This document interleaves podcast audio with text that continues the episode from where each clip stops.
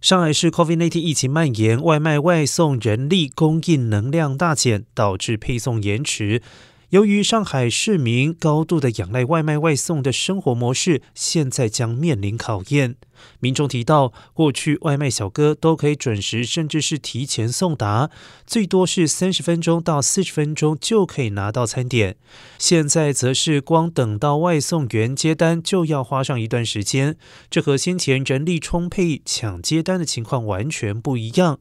然而，北京市同样面临物资配送人力缺乏的问题，广为募集外卖骑手。目前，京东物流率先宣布派调千名快递员赴北京支援，而阿里巴巴旗下的快递品牌菜鸟也宣布陆续调派十批快递员前往北京，保障物资配送。